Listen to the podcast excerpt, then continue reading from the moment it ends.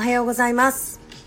7月5日の、えー、ウェブ立ち始めてまいりたいと思います、えー、今日はインスタライブの方でも同時に配信をしてまいります。今日のテーマがですね、えーと、昨日あの諫早のタラミ公民館の方に行ってきました。はいそこで、えー、千々和ミゲル墓所調査プロジェクトのですねあの方がありますので、あ、あります。あの、8月から行われる予定なんですが、こちらの、あの、プロジェクトに際しまして、えー、今、まさにクラウドファンディングが行われております。その、えー、クラウドファンディングの様子、あ、に向けてですね、えっ、ー、と、専門家の方たちを招きまして、えっ、ー、と、皆さんと一緒に、あの、お話を、あの、聞くという機会に恵まれました。はい、すみません。ちょっとうまくいかなかったです。はい、中村健二おはようございます。おはようございます。はい。今日も顔出しなしですが、よろしくお願いいたします。いや、ちょっとあの、運転をしてるんでですね、ちょっとあの、携帯かけれないので、はい、えー、すみません。はい、えっ、ー、と、今日も、えー、ありがとうございます。えー、えっとですね、何でしたっけ？運転されてるので、ご存知ないと思うんですけれども、あのインスタライブの方でも、あの、させていただいておりまして、あといつもの、あの、スタイフの方でも、あの、皆さん聞いてくださっておりますので、はい、昨日の、はいありがとうございます。講演会の。県会議員の中村と申します。はい。よろしくお願いします。ということで、えっ、ー、と、昨日行ってまいりました。講演会ですけど、最初はね、2時間、どういうお話をされるのかなと思ったら、あっという間でしたね。いやー、やっぱりなんか、うん。うんうん。面白かったですよね。面白かったですね。面白かったという表現がなんかいいのかなっていうふうに思いながらも言ってしまう面白かったという。いや、本当面白かったです。もう、世界不思議発見みたいな話でした。ああ、そうそうそうそう、世界不思議発見みたいな。はいはい。うん、真実にどう迫って、なんか考古学って、あんな感じで、こうなんか、なんていうのかな。進めていくんだな。真実を見,、見定めていくんだっていうか。うん。なんかそういうのすごい面白かったですね。そうですね。だから、なんでその500年以上も前のお墓が結局、その千々和ミゲルって断定できるのかっていうところに関して、こう、まあ、要するに、こう、いろんな証拠とかね、あの、文献とか照らし合わせて、それこそ西洋の側のその宣教師の文献だったりとか、もういろんなものを照らし合わせながら、もうそうに違いないっていう論拠をの角度っていうか、高めていくんですよね。うん。いや、膨大なね、時間がかかったと思うし。いやー、そうですよ。ああ、すごいなっていうか。うん、まあでもそこ、ただ今回のね、なんか場合は、そこにその人のお墓があったとか、そういう、まあ、レベルじゃないというか。はいはい。まあ、生き方でね、ローマ法に最初に謁見した日本人と、うんうん、その代表が、代表である方が、はい、どういう形でこうね、信仰というものに向き合っていったかという。はい。桃太郎さんおはようございます。ありがとうございます。すすいませんね。はい。そうなんですよ。だから、こう、まあ、あの、皆さんご存知かどうかわからないんですけど、こうその4人の生死でしたっけ？あの、少年たちの中で、こう、一人だけ帰ってきてから、日蓮宗に回収されてるんですね。その、歴史の記載の中では、その、千々和ミゲルだけが。で、はいはい、その残りの3名は、あの、そのままイエズス会の宣教師として、もう各地で、その、宣教するなり、まあ、早く亡くなった方もいるんですけど、最後それこそ西坂で、その、けあの、殉教された方もいたり、もう本当それぞれの、その、運命が、もう全く違う、もうそれこそやっぱこうキリスト教の運命にそれぞれがこう巻き込まれていくんですけど、特にそのミゲルの生涯っていうのが面白いんですよね。その、まあ、興味深いんですよね、面白いっていうのは。うん。まあ、その、やっぱり、日本のキリスト教文化というか、まあ、その人ま、うん、やっぱりその迫害であったり、うんうん、潜伏をね、隠しながら、はい、ね、守り続けてきたっていうのが、こうね、やっぱり言われてる中で、うん、はいはい、まあ、どうもなんかその生き方を、こう、うん、すごく苦心された方だという可能性もね、ちょっと同時にその、歴史の中に隠されてると。あの、中島社長が、あの、こちらの方のライブ配信というか、インスタライブの方にも来ていただいて、プラスは入れるし。あの、一応ダメ元で今、あの、リクエストを送ってみました。いや絶対ダメだと思うんで顔出ししていただけないから、絶対。いや、はい、あの、今聞いてくださってるですね、あの、方の中にですね、あの、今回のこのプロジェクトに関しても、本当に影に日向に大活躍中のあの方がおりましてですね、昨日もあのご挨拶させていただいてるんですけど、こう私は結構古い、古く、私の歴史の中では、あの、以前から、あの、ね、親しくしていただいてる中島さんという方なんですけど、もう今回のこのプロジェクトにかけてる、こう、労力もですし、思いもですし、あの、いつもクールな、もう社長とは、また全然違う感じです。ああ、なるほど。すごい、こう、入れ込んでらしてですね、うん、やっぱそこに、やっぱね、周りにいる人たちも、それに、こう、なんていうんですか、あの、情熱で伝播するじゃないですか。はいはいはい、はい、はい。それ釣られてしまうんですよね、結局ね。うん、うん、それで、その、こう、最初は、こうね、あの、よくわからないまんまだったんですけど、こう、社長がこう、一生懸命頑張ってる中で自分もこう、調べて、その知っていって、あ、こういうことやってるんだってことを、まあ、あの、知る機会を得てですよ。で、自分もこう、関わる、こう、ね、ことができるじゃないですか、クラウドファンディングとかだとね。で、そこの一部分を、その自分もなんかこう力になれるんじゃないかみたいなこうチャンスをね、あの、与えていただきながら、あのね、本当今回は、えっ、ー、と、4回目の調査なんですけど、3回、まあ、今回までですかね、あの、今回もですよね、その、私費でされてるっていうのがびっくりしたんですよね。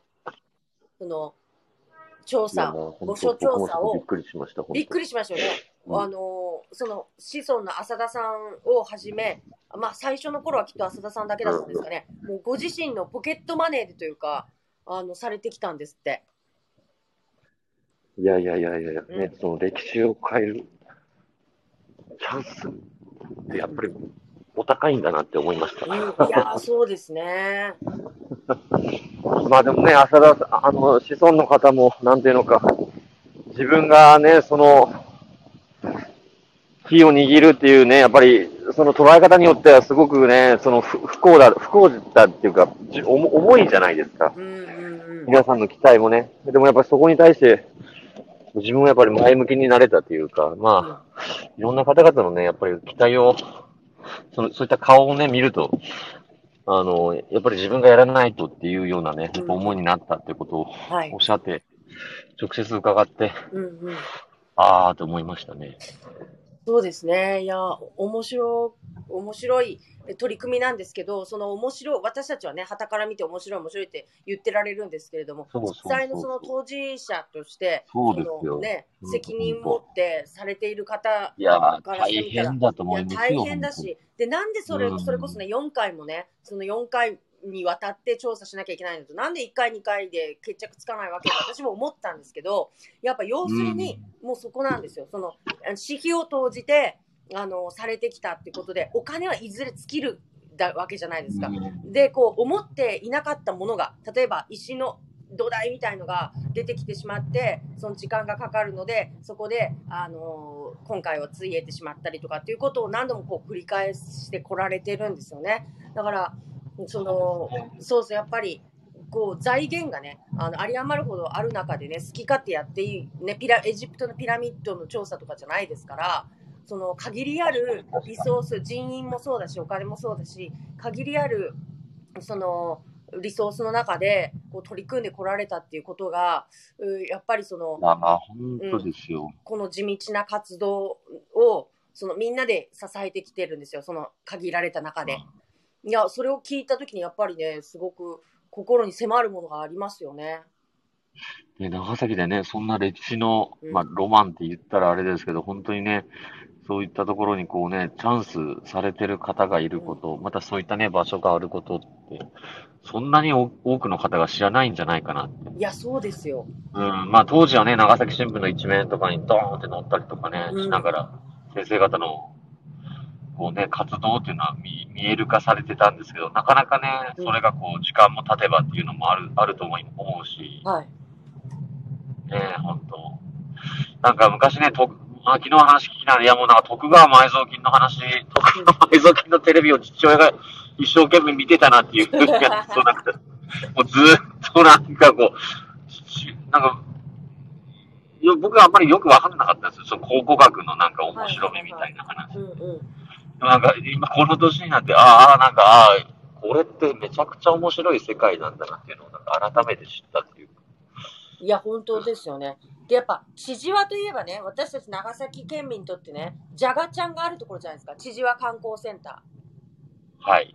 やっぱあそこを出身なんですよ。千々和ミゲルっていうぐらいだから。千々和出身なんですよね。あそこでめちゃくちゃいろんな人が集まるじゃないですか。そのライダーの方とか。だから、あ千々和観光センターを使ってね、その、なんていうのかな、ミゲルのことをもっとね、周知したらどうかなって思うんですよね。ああ、なるほどね。そうです。あそこにもう大々的にもう生誕の地みたいな感じで、で、ライダーの皆さんにもこう、間髪取るとか、なんかこう、ね、あのまあ、なんかど、ど、ど、なんかどこまでやってるんでしょうね。ね私もそこで、なんかわかんない。昨日でもね、知事輪の方いらっしゃってて、そうそう、いらっしゃいましたもんね。熱く語ってま、られましたし。はいはい。なんか、あそこの場所ってすごいやっぱ長崎県民全みんな知ってて、あの美しいね、小浜の海を望む、場所って特別な場所じゃないですか。で、ミゲルもあそこを知ってるんですよ。私たちが見たはずのあの景色をミゲルも見てるんだと思うと、なんかより一層ね、そのミゲルに対するなんかこう親近感とか湧くじゃないですか。だから、ね、この間それこそその南芝原といえば天草四郎っていうことでね、そのもうイメージをがっちり作ってくださったじゃないですか、あの観光 PR のプロモーション動画で。はい、はい、南芝原氏がですね、そうです、そうです。うまくやってくれましたよね。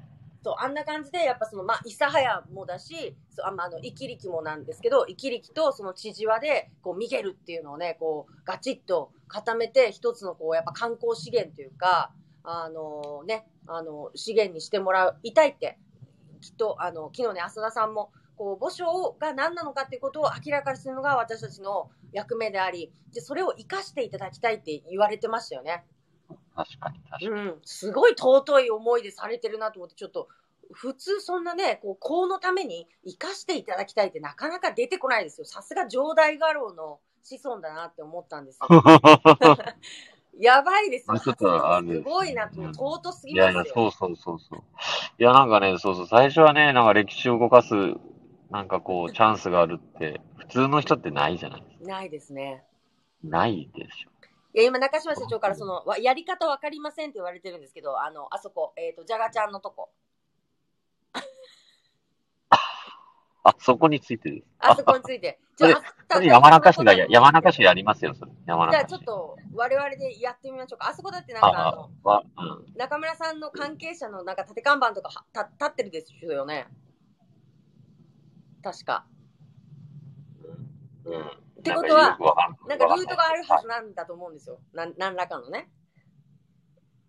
なんそれはまあ、なんか誰でも、なんかまあ、いくらでもアプローチはそれあるでしょ。そう、でも、あ看板立ててくれるって、よほどのなんかがない限り、その、ないと思うんで、これは結構大きなルートじゃないかなと思うんですよね。だからちょっと畳みかけるように、ちょっと千々和で、ちょっとじゃがちゃんで、なんか名物ミゲルじゃがちゃんみたいな。なんかあるんじゃないですか？ミゲいやいや、シジマミゲルさんのなんか、やつはなんかね、な多分なんかあると思いますけどね、もちろん。いや、なんかいいですよ。ミゲルサイダーみたいなのがあったりとかね。なんか、なんかわかんないですけど、その、ミゲル的なものがいただけるとか。でちょっと、なんか町おこし舐めてませんけど、いやいやいやいやいや。舐めてません。まず、その、ミゲルの愛した風景みたいなところから始めて。ああ、そういうのはいいと思う。うんうんうんで、ここだけでしか食べれないミゲルなんとかみたいなのがあれば、さらにいいんだと思うんです。だから私が愛するあの、塩バター、ジャガちゃんをミゲルなんとかにしてもらえれば。あ、ジャガちゃんじゃない。あ、いライブね。いやいや、ジャガちゃんはさ、ジャガちゃんは。えっとですね、私が今、あの、招待をしました。リクエストを送信するんですよ。そしたら、あの、リクエストに、ありがとうございます。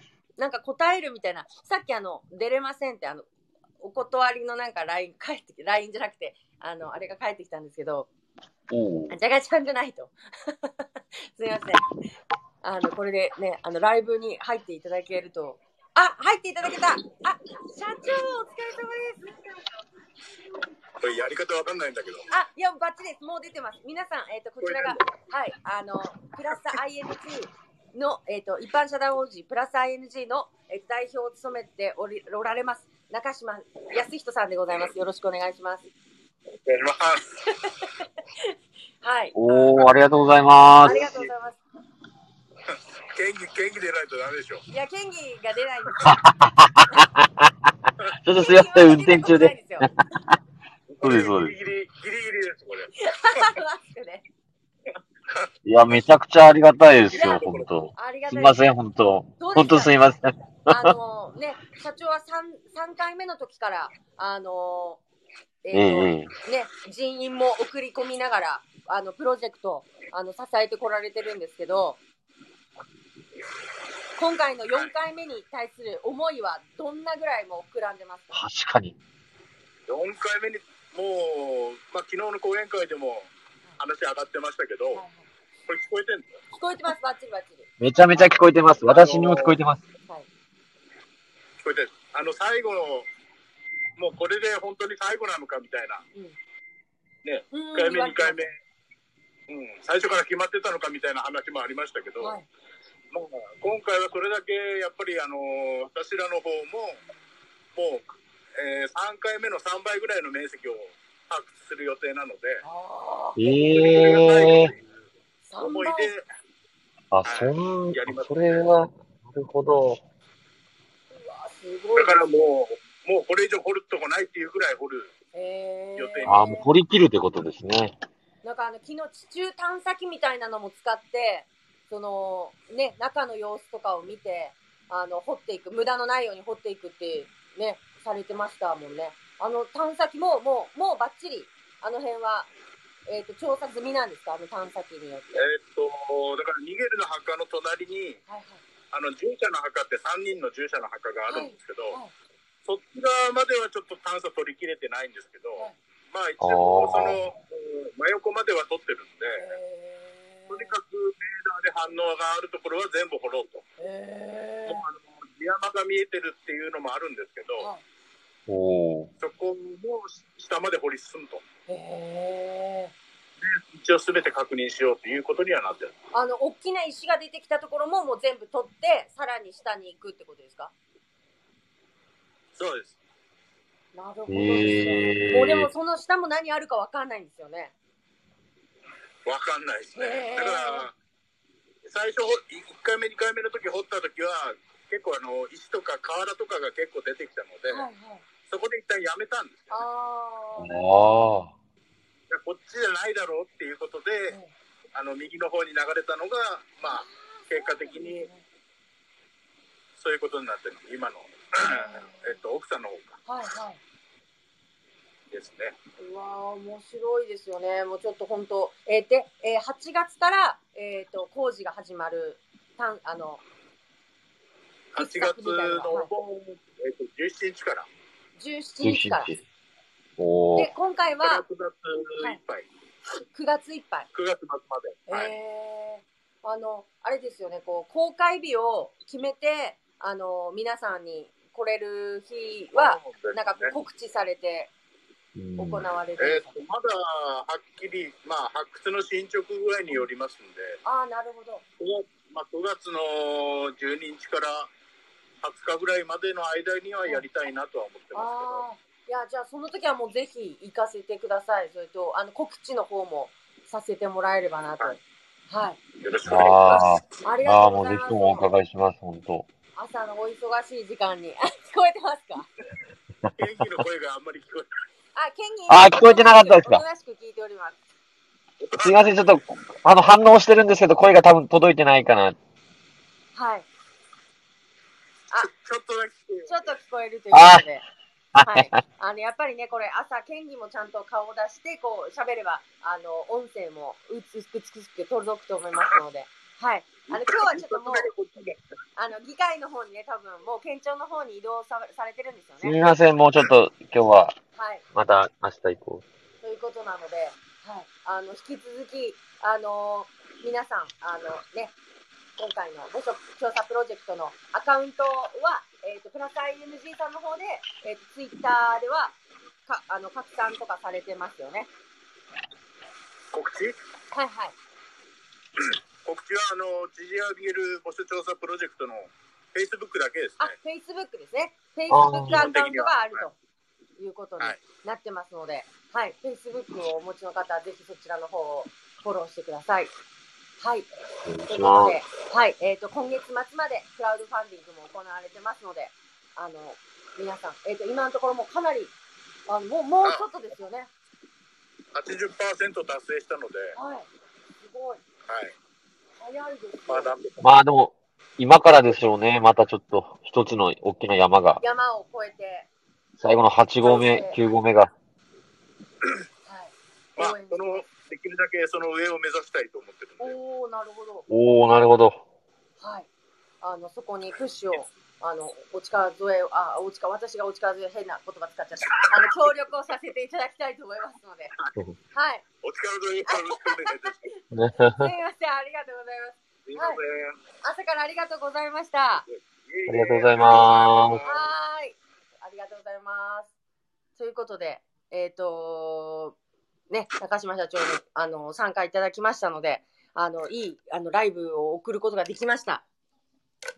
はい。はいい。や、めめちゃめちゃ良かったですね。よかった。やっぱいいですね、このインスタライブね。あの、時の人をこうお招きしてお話できますもんね。確かに確かに。なかなかね、その、なんていうのか、やっぱり、直接ね、お話しいただいた方が、はい。ね、その、皆さんにも、なんていうのか、この、プロジェクトのうん。深みというか、はい本当のね、価値まではい。お伝えできると思うんで、そうですね。よかったと、よかったです。いや、よかったです。あの、ということでね、あの、昨日の様子はですね、あの、まあ、雰囲気がわかるような、あの、程度もで、こう、長い尺のものじゃないんですけれども、動画としても、あの、作ってですね、すね皆さんに公開をさせていただきたいと思いますので、はい、あの、まだの方は、あの、ぜひともですね、あの、あ、えっ、と、このね、ご承調査プロジェクト、ググっていただいて、ご覧いただければと思います。で、はい、ご協力いただけると大変ありがたいです。よろしくお願いいたします。お願いいたします。はい。ということで、えっ、と、本日、えー7月5日の、えーライブ配信を終えたいと思います。はい。はい。今日も委員会があるんですよね。はい。今日も、えっと、福祉保健部子ども政策局の質疑がございます。はい。あの、まさにコロナど真ん中の、あの、福祉保健部の、そうですね。はい。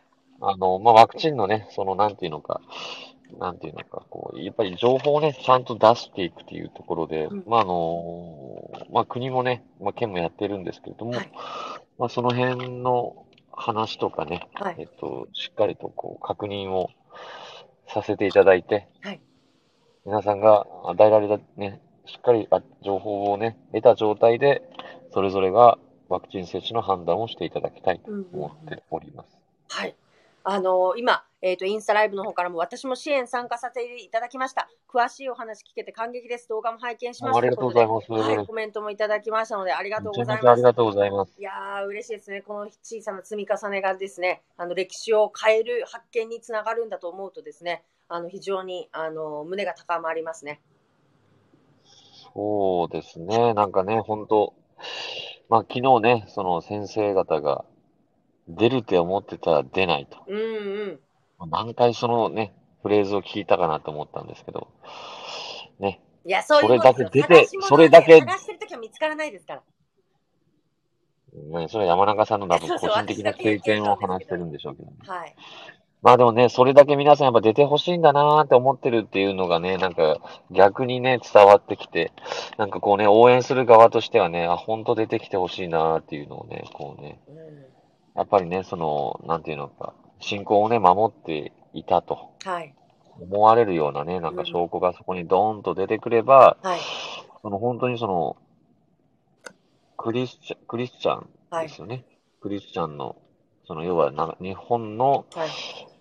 そのクリスチャンの皆さんがはい、ど、どういう形で、そのう、ん信仰を守り続けてきたのかというね、大きな、なんていうのかな、はい。その、まあ歴史が変わるぐらいのね、うん。大発見ですよね。大発見っていうか、その、今まで見てたその側面っていうのがちょっと間違ってたんじゃないかとかう、ん。もっとね、その苦しみながら信仰を守ってきたんじゃないかとかね、うんまあいろんなこう、その、本当日本全体に、こう、いうのね、その分野において、なんか、お大きな、こうね、考え方をこう変えるというか、うん。いろんな側面、まだね、別の側面が見えてくるということで。はいはい。あのね、再開、外目の方からこう、佐世保に向けて再開市の方を通っていく、こう、海っていうのはなんかこう、キラキラキラキラしてて、すごい綺麗なんですけど、同時にあの、遠藤周作記念館があるあたりとかですね、あの、うんうん。こう、悲しみっていうか、痛みの海でもあるんですよね、あそこってね。あの、海の中に十字架立てられて、こう、迫ってくる、うん、みたいな、こう、はい拷問を受けたりとかってしながら、こう、信仰を守るか、なんどうすべきかみたいなところで、こう、ものすごい、こう、思いを持った方たちが、うん。あそこでずっと思念をしてた、思案をした海なんですよ。で、なんかやっぱそ、そうそうそう。うん、もう本当に私たちの知らない名もなき人たちが、あのね、潜伏キリシタンとしてこう守り続けてきたもの、そしてそのんこう隠れながら守ってきた人と、またミゲルのように、なんていうんですかね、こう、総論賛成、各論反対みたいな感じで、その、キリスト教は素晴らしいんだけれども、その宣教の仕方は違うんじゃないかって、こう、声を上げることができた強い日本人というか、ちょっと日本人の中でもなかなかないタイプの、あの、こうアメリカナイズされた方だなと思うんですよね。こう、すごくこう、パッションがあって、ここは譲れない日本、日本で最初にロマン法王に謁見して、そこでね、一番ご自身が考えをね、述べられた方っていうう。ん。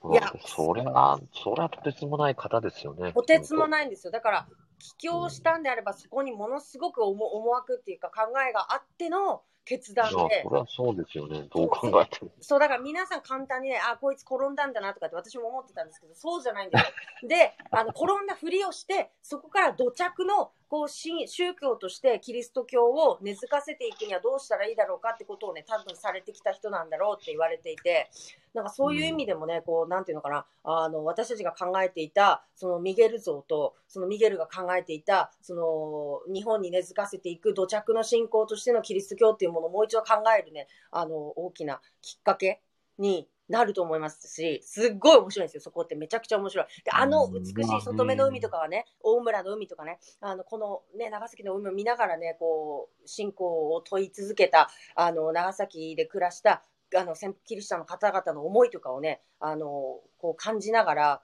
またその歴史に触れると、んもう鳥肌立っちゃうと思いますので、で、あ、これをですね、あの、今、後藤でね、あの、中中村先生もご存知の、あの、小島さんという方が、小島よしみさんというですね、あの、五島で、えー、上五島で、あの、水産の、あの、関係のお仕事もまたされている方なんですけど、五島のキリシタン文化を映画として撮っていらっしゃるんですよ。